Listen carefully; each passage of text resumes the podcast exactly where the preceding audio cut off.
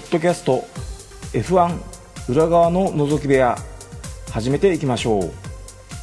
こんにちはとしログです。このポッドキャストはモータースポーツ F1 グランプリのレース結果やニュースの紹介などを中心に私としログがお話しさせていただく番組です。本日も最後までお付き合いよろしくお願いします。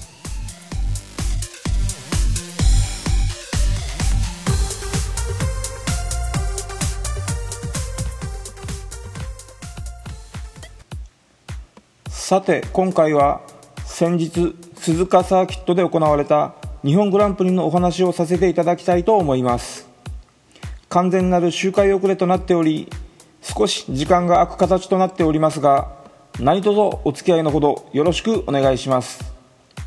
それではまずは予選のお話から。土曜日は朝から小雨が降ったりやんだりのコンディションで台風の影響で風も強くメインストレートが向かい風。セクター1が追い風という難しい条件で予選はスタートへ。気温は26度。路面温度は29度でほぼドライ路面でダンプパッチが残る中でのスリックタイヤでの予選となりました。フリー走行3回目の終了直前にクラッシュしたルノーのニコ・ヒルケンベルグはなんとかマシン修復が間に合ったようです。エステバン・オコンは赤旗提示時にスローダウンが不十分だったため審議対象となっておりグリッド降格ペナルティの可能性がありとなっています。予選 Q1 の開始直後から各車がスーパーソフトでコースインする中このスーパーソフトの手持ちが少ないマクラーレンのストフェルバンドーンはソフトで1回目のアタックへ向かいます。ここでまずトップタイムを記録したのはフリー走行で好調だったメルセデスのルイス・ハミルトンで1分28秒702フェラーリのセバスチャン・ベッテルはアタック2周目のヘアピンでスピンする場面もありコンマ347秒差の2番手。コンマ595秒差でバルテリ・ボッタス。コンマ778秒差で4番手にマックス・フェルスタッペンがつけます。開始から8分でザウバーのマーカス・エリクソンがダンロップの出口でワイドになってアウト側の縁石に乗りそのままグラベルにはみ出してタイヤバリアに激しくクラッシュ。残り9分57秒のところで赤旗が提示されます。ルノー勢とレーシングポイントのセルジオ・ペレスはラップタイムを記録する前でこの時点でノータイムとなっています。新品のスーパーソフトに履き替えてアタックを始めたところだったマクラーレンのストフェルバンドも後期を逃してしまっています。セッションは3時14分に再開へ。スプーン周辺で小雨が降り始めたところもありほとんどのマシンはすぐにはコースインせずタイムのないルノー勢とセルジオ・ペレス。アタック途中で終わったスーパーソフトのままのストフェル・バンドーン。そしてハース勢のみが2回目のアタックへと向かっていきます。ここでセルジオ・ペレスは10番手。ルノー勢は11番手と13番手のタイムを記録してピットに戻り立て続けに2回目のアタックへとピットアウトしていきます。残り3分で上位9台以外の車が新品スーパーソフトで最後のアタックを開始。ここでタイムアップを果たしたトロロッソホンダ勢はピエール・ガスリーが10番手。ブレンドン・ハートレーも14番手で Q1 の通過を決めます。ウィリアムズのランス・ストロールも15番手で Q1 を通過しニコ・ヒルケンベルグは16番手で Q1 敗退へ。以下17番手にセルゲイ・シロトキン18番手にフェルナンド・アロンソ19番手にストフェル・バンドーン20番手にマーカス・エリクソンの順で Q1 敗退が決定します。続いて3時31分に開始となった予選 Q2 ではメルセデス勢とハース勢がソフトタイヤで最初のタックへ。それでもメルセデス勢はフェラーリ勢を上回ってバルテリ・ボッタスが1分27秒987でトップタイム。チームメイトのルイス・ハミルトンもコンマ030秒差で続きます。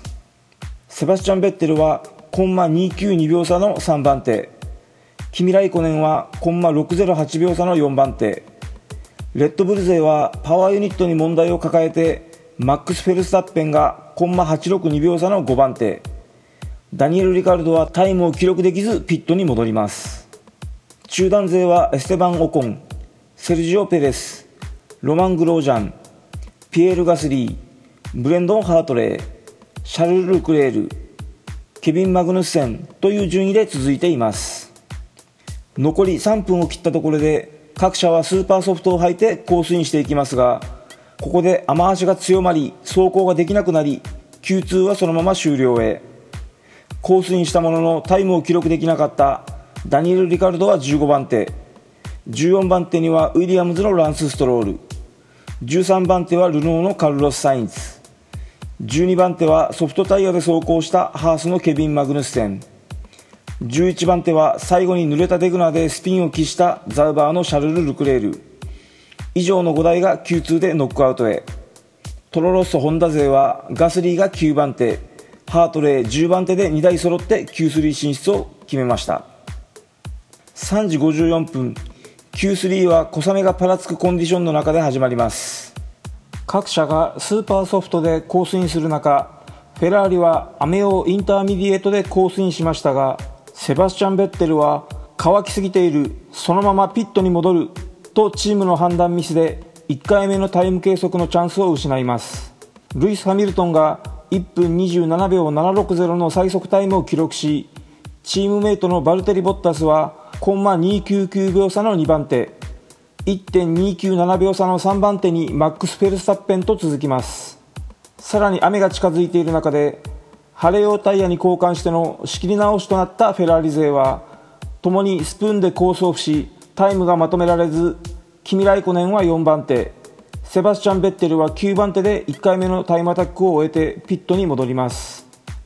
メルセデス勢は雨が強まる前にと早々と2回目のアタックに入りましたがセクター1では前回より1.4秒遅いタイムしか記録できず予想以上に雨の降り出しが早かったようです。フェラーリ勢も2回目のアタックに入りましたが全くドライブできず最後はかなり雨足が強まりセバスチャン・ベッテルはスロー走行でもテグナーでコースオフを喫するほどの路面となってしまいました。結局そのままタイム更新するドライバーがいないままルイス・ハミルトンが自身80回目のポールポジションを獲得。2番手にチームメイトのバルテリ・ボッタス。3番手にレッドブルのマックス・フェルスタッペン。4番手フェラーリのキミ・ライコネン。5番手にハースのロマン・グロージャン。6番手にトロロッソ・ホンダのブレンドン・ハートレーそして7番手にチームメイトのピエール・ガスリーとトロロッソ・ホンダ勢は2台揃っての高位置グリッドを獲得しています。レーシングポイント勢は8番手エステバン・オコン。10番手にセルジオ・ペレスでチャンピオン争い真っ只中のセバスチャン・ベッテルはまさかの9番手に終わっています。先のフリー走行までの結果から考えれば十分にポールポジション争いをという流れだったと思われたのですが雨に翻弄されたというよりはこの Q3 を雨をインターミディエートで走行したのはフェラーリ勢のみでありこれは明らかなピットクルーの戦略ミスでありまさに自滅した予選だったと言ってよいでしょう。ここ数戦勝てないフェラーリ陣営はチャンピオン争いで交代を余儀なくされており今回の件に関してもチーム首脳が声高々にミスをした犯人探しを指摘するなどここに来てチャンピオン争いをしているチームらしからぬ内紛劇らしからぬものが漂いつつあるようです。それではお話は翌日の決勝レースへ。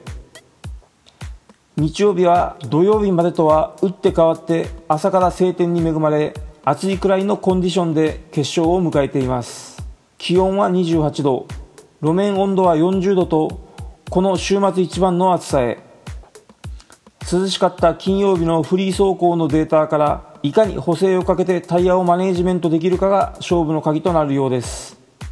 フリー走行3回目で赤旗停止中にスローダウンが十分でなかったレーシングポイントのエステバン・オコンは3グリッド降格ペナルティで11番グリッドに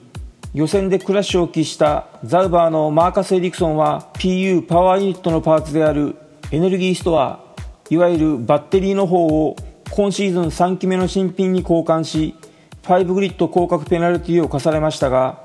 暫定グリッド同様最後尾からのスタートへ。予選でエンジントラブルに見舞われたレッドブルのダニエル・リカルドでしたがペナルティなどはなく事なきを得ています。予選トップ10以外では10番グリッドに繰り上がったザウバーのシャルル・ルクレールも含めてソフトタイヤでのスタートが中心でルノーのニコ・ヒルケンベルグだけがミディアムタイヤを選択してスタートに臨みます。スタートで上位勢はグリッド通りスムーズなスタートを切りましたが3列目スタートのトロロッソ・ホンダ勢はやや出遅れてターン1から2までにセバスチャン・ベッテルが2台をかわして6番手に浮上していきます。ベッテルはスプーンでハースのロマン・グロージャンに並べかけてパスし5番手。さらにシケインで右フロントをロックさせてオーバーシュートしたマックス・フェルスタッペンがコースの復帰の際にキミ・ライコネンを押し出す形となりその隙をついてセバスチャン・ベッテルが4番手に上がります。そしてこのキミ・ライコネンへの行為に対してはマックス・フェルスタッペンには5秒加算ペナルティが課されることとなっています。トロロッソホンダのピエール・ガスリーはなんとかレーシングポイント勢を抑えますがブレンドン・ハートレイは3周目にはレッドブルのダニエル・リカルドにも抜かれて11番手まで後退していきます。2周目のターン1で後方のシャルル・ルクレールに対してアグレッシブにラインを変えたハースのケビン・マグヌッセンがターン1を曲がりきれずに接触して左リアがパンク。その際にコース上のあちこちにそのデブリやタイヤの一部が飛び散ったため4周目にセーフティーカーが導入されます。シャルル・ルクレールはピットインしてノーズを交換しここでミディアムに履き替えて最後まで走り切る戦略にかけます。5周目にはチームメイトのマーカス・エリクソンも同様にピットインしミディアムに履き替えます。順位は首位ルイス・ハミルトン。2番手バルテリ・ボッタス。3番手マックス・フェルスタッペン。4番手セバスチャン・ベッテル。5番手キミライコネンの上位勢。中団トップは6番手ロマン・グロージャンで。7番手にトロロッソのピエール・ガスリー。8番手にレーシングポイントのセルジオ・ペレス。9番手にチームメイトのエステバン・オコン。10番手レッドブルのダニエル・リカルド。11番手にトロロッソのブレンドン・ハートレーという順位になっています。レースは8周目に再開へ。良好なスタートを切ってマックス・フェルスタッペンの背後に迫ったセバスチャン・ベッテルはスプーンで鋭くインに飛び込みましたがフロントリアの順でマックス・フェルスタッペンと接触しスピンオフ。これにより最後尾まで後退することとなってしまっています。マックス・フェルスタッペンはコースオフを喫するもののなんとか3番手をキープして戦線に復帰します。ダニエル・リカルドは11周目のシケインでインをついてセルジオ・ペレスを抜き7番手。セバスチャン・ベッテルは最後尾から追い上げを開始しますが追い抜きが難しい鈴鹿サーキットだけに少しずつポジションを上げていくこととなっています。ルイス・ハミルトンはターン2やターン5で PU パワーユニットにヘジテーション。そうですね。自分のアクセル操作に対してもたつきのようなものを感じているといったところでしょうか。これをピットに訴えはしますがレース的には高ペースで走り続け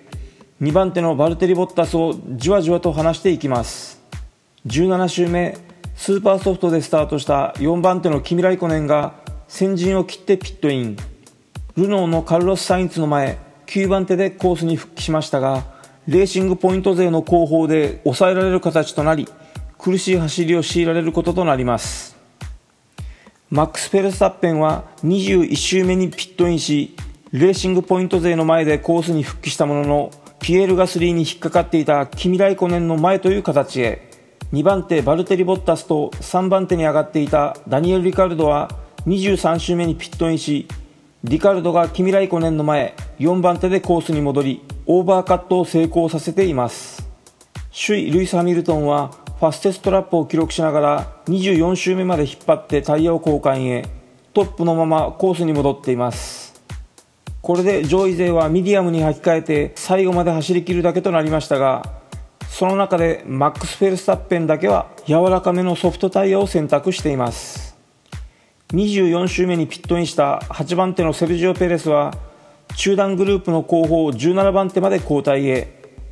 26周目にエステバン・オコンとセバスチャン・ベッテルがピットイン。しかしセルジオ・ペレスの前には行けずに終わります。29周目終わりにはロマン・グロージャンがピットイン。セルジオ・ペレスは30周目のメインストレートでシャルル・ルクレールをオーバーテイク。しかしロマン・グロージャンがわずかにその前に割って入りアンダーカットを阻止しています。同じ29周目にピットインしたトロロッソホンダのピエール・ガスリーはソフトタイヤに履き替えミディアムで最後まで走り切ろうとしているザウバー勢の後方に戻り苦しい展開となります。28周目にピットインしたブレンドン・ハートレイはさらに後方のランス・ストロールの後ろに抑え込まれることになっています。ルノーのカルロス・サインツが32周目のピットインにより交代。ミディアムを選択してコースへ復帰します。ピエール・ガスリーは32周目から33周目のターン1でマーカス・エリクソンをかわし11番手。34周目のシケインではシャルル・ルクレールのインに飛び込んで10番手まで挽回していきます。ブレンドン・ハートレイもタイヤに苦しむウィリアムズ勢を抜いてポジションを挽回しマーカス・エリクソンを追いかけていきます。35周目左リアのブリスターが見にくいシャルル・ルクレールはピットインしてソフトに交換していきます。やはり序盤でのアクシデントによるピットインに乗じてのタイヤ交換で最後まで走り切るという作戦は失敗に終わったようです。前者がピットストップを終えて首位はルイス・ハミルトン。5秒離れて2番手にバルテリ・ボッタス1.5秒差の3番手にマックス・フェルスタッペン5秒差で4番手にダニエル・リカルド7.5秒差で5番手にキミ・ライコネンそこから40秒離れて6番手にセバスチャン・ベッテル。というトップ6中段トップは7番手にロマン・グロージャンでその後方にはセルジオ・ペレス。エステバン・オコン。ピエール・ガスリー。カルロス・サインツがつかず離れずのギャップで走行する形となっています。40周目にシャルル・ルクレールがマシントラブルでテグナーでコースオフしヘアピン手前でマシンをストップ。バーチャルセーフティーカーが出されます。セルジオ・ペレスはバーチャルセーフティーカー解除のタイミングでロマン・グロージャン攻略に成功しましたがこれは不正な加速だとグロージャンは訴えます。レースコントロールからはセルジオ・ペレスに順位を戻すような指示は出ず後方のエステバン・オコンはロマン・グロージャンに迫っていきます。10番手のピエール・ガスリーはこの争いについていくことができず後方のカルロス・サインツからプレッシャーを受けることとなります。そしてトップのルイス・ハミルトンに周回遅れにされた直後の49周目のメインストレートでピエール・ガスリーはカルロス・サインツに攻略されて入賞圏からこぼれ落ちていきます。一方2番手のバルテリ・ボッタスは43周目の早ピンで周回遅れに引っかかりフロントをロックさせるなどしたためマックス・フェルスタッペンが背後に迫っていきます。フェルスタッペンも PU パワーユニットに問題を抱えショートシフトを余儀なくされていますがバルテリ・ボッタスもタイヤが厳しく両者は激しいバトルを展開しますが結局最後まで抜くことはできずに終わります。ルイス・ハミルトンは後続を寄せ付けず独走で53周を走り切り優勝へ。通算71勝目。鈴鹿3連覇を飾っています。バルテリ・ボッタスが12.919秒遅れで2位。マックス・フェルスタッペンは3位。4位のダニエル・リカルドは5.2秒差でフィニッシュ。5位キミ・ライコネン6位のセバスチャン・ベッテルは最終ラップに1分32秒318の意地のファステストラップを刻んでいます。7位にはセルジオ・ペレス。8位ロマン・グロージャン。9位エステバン・オコン。10位カルロス・サインツでトロロッソ・ホンダ勢はピエール・ガスリーが11位ブレンドン・ハートレイが13位で悔しいノーポイントでの鈴鹿のレースを終わっています。トロロッソ・ホンダに関してはお話はレースのスタート前まで遡ることとなりますが前日の予選後ホンダ陣営はピエール・ガスリーの PU パワーユニットのパーツである V6 エンジンを中心としたマッピングデータの書き換えを検討。FIA と交渉の末正式な書類の提出の上 OK のサインをもらいます。ホンダの言い分としては今回のマッピング変更はエンジンのスパークプラグの点火タイミングの変更を中心としたものでありそれはもちろん認められるはずもない性能のパワーアップなどを狙ったものではなくエンジン寿命適正な距離いわゆる4レース分とか6レース分だとは思うんですけれども走り切るのに必要な安全性を求めての変更であると説明したとのことのようです。翌日のレーススタート前のスターティンググリッドに着くまでのレコノサンスラップで問題がないことを確認してマシンをスターティンググリッドにつけたわけなんですがここでいきなり FIA は確認走行後のデータを見てやはり今回の変更は性能向上に当たるとしてスターティンググリッド上でそれも正式な書類などではなく FIA のスタッフが口頭でエンジンマッピングを予選時のものに戻せと通達してきます。ホンダとしてはパワーアップなどを狙ったものではないという思い。また正式に書類を提出しての今回の変更手続きでありこれを現場でいきなり口頭での通達は果たして有効性があるものなのかなどの疑問もあることからグリッド上で FIA 側と押し問答が続く形となります。しかしスタート20分前を切ったところでこれでは拉致が開かないとしてホンダの田辺テクニカルディレクターはエンジンマッピングを予選時のものに戻す決断に踏み切ります。これに関しては今回の FIA の対応には驚かされることは確かなのですが引いて見てみるとやはりホンダの弱さや準備不足と見ることができるのかもしれませんね。今回のホンダの PU パワーユニットは前線ロシアグランプリの金曜日初日に投入した後煮詰め不足などを理由に引っ込めた最新型のスペック3だったわけですが貴重なロシアグランプリでのフリー走行で得られた実走行データをもとに再度調整しての仕切り直しての投入だったのですがやはりマシンの2台体制による参戦ではデータの集まり具合は足りないことが見て取れる今回の出来事だったのかもしれませんね。加えてピエール・ガスリーはフリー走行2回目の大半を燃料系のトラブル処理に時間を取られて大幅に走行時間を失っておりこれが今回の PU パワーユニットのマッピング変更にまつわるトラブルにつながったことは否めないでしょう。また決勝レース終盤のタイヤのブリスターによる失速に関してもやはりこのフリー走行でのトラブルに足を取られることになったと考えてよいと思います。フリー走行を完全に走り切ってデータ取りを済ませることができれば PU パワーユニットやタイヤのセッティングが進んで違った結果入賞によるポイントゲットにつながる可能性があったのかもしれませんね。F1 復帰後初の2台揃っての予選トップ10入りを果たしていただけにホンダにとっては惜しいレース展開だったのではないでしょうか。さてそれでは鈴鹿での日本グランプリ終了時点でのドライバーズおよびコンストラクターズランキングの紹介といきましょう。まずはドライバーズランキングからトップは331ポイントでメルセデスのルイス・ハミルトン。2位に67ポイント差の264ポイントでフェラーリのセバスチャン・ベッテル。3位に207ポイントメルセデスのバルテリ・ボッタス。4位に196ポイントでフェラーリのキミ・ライコネン。5位に173ポイントレッドブルのマックス・フェルスタッペン。6位に146ポイントでチームメイトのダニエル・リカルド。7位に53ポイントレーシングポイントのセルジオ・ペレス。8位に同ポイントの53ポイントでハースのケビン・マグヌッセン。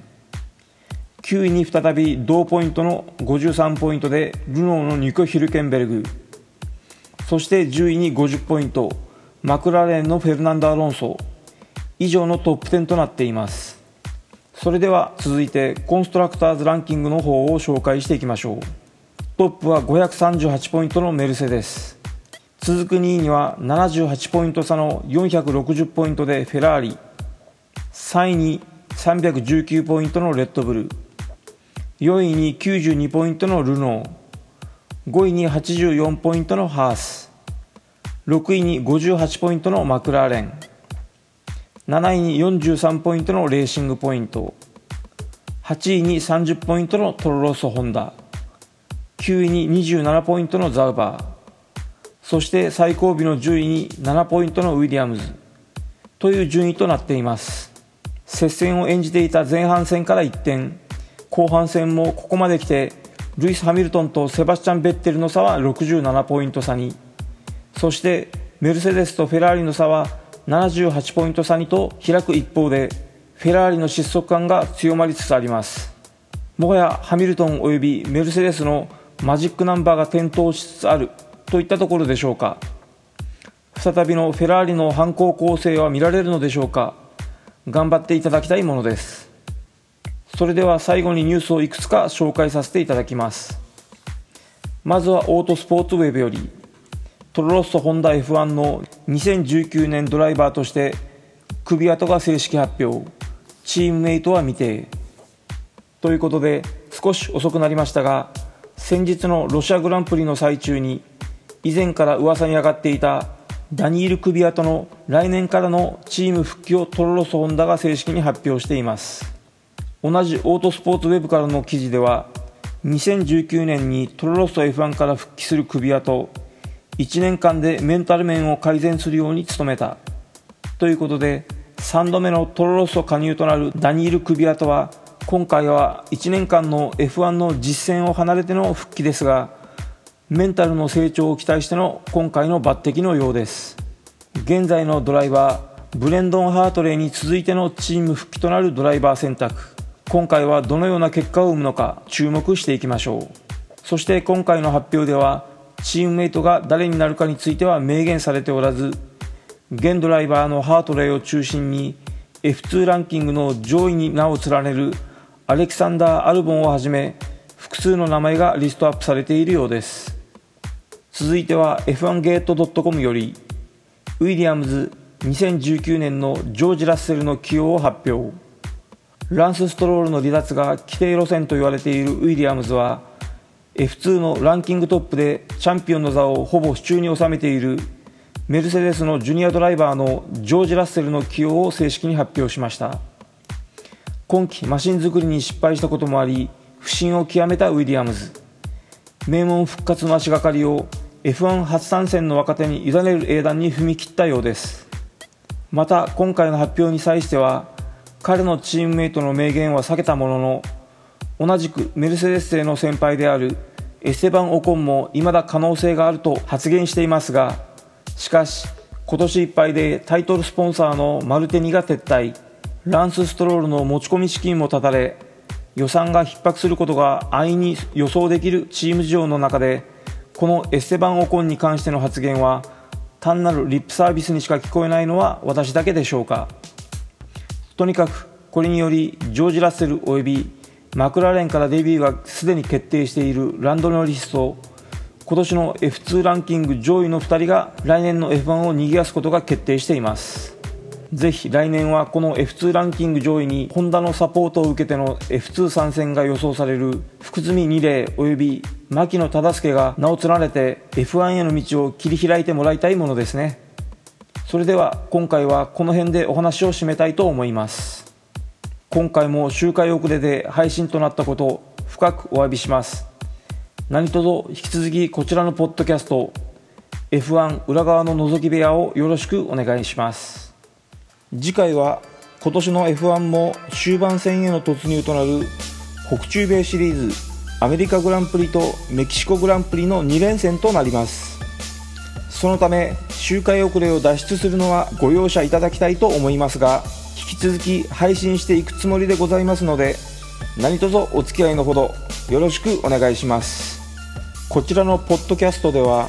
Twitter の「ハッシュタグとしログ」シャープ TOSHIROG こちらにて皆様のコメントご意見などを募集させていただいております。書き込みなどなどよろしくお願いします。次回はアメリカグランプリのお話の予定です。それではこの辺で失礼します。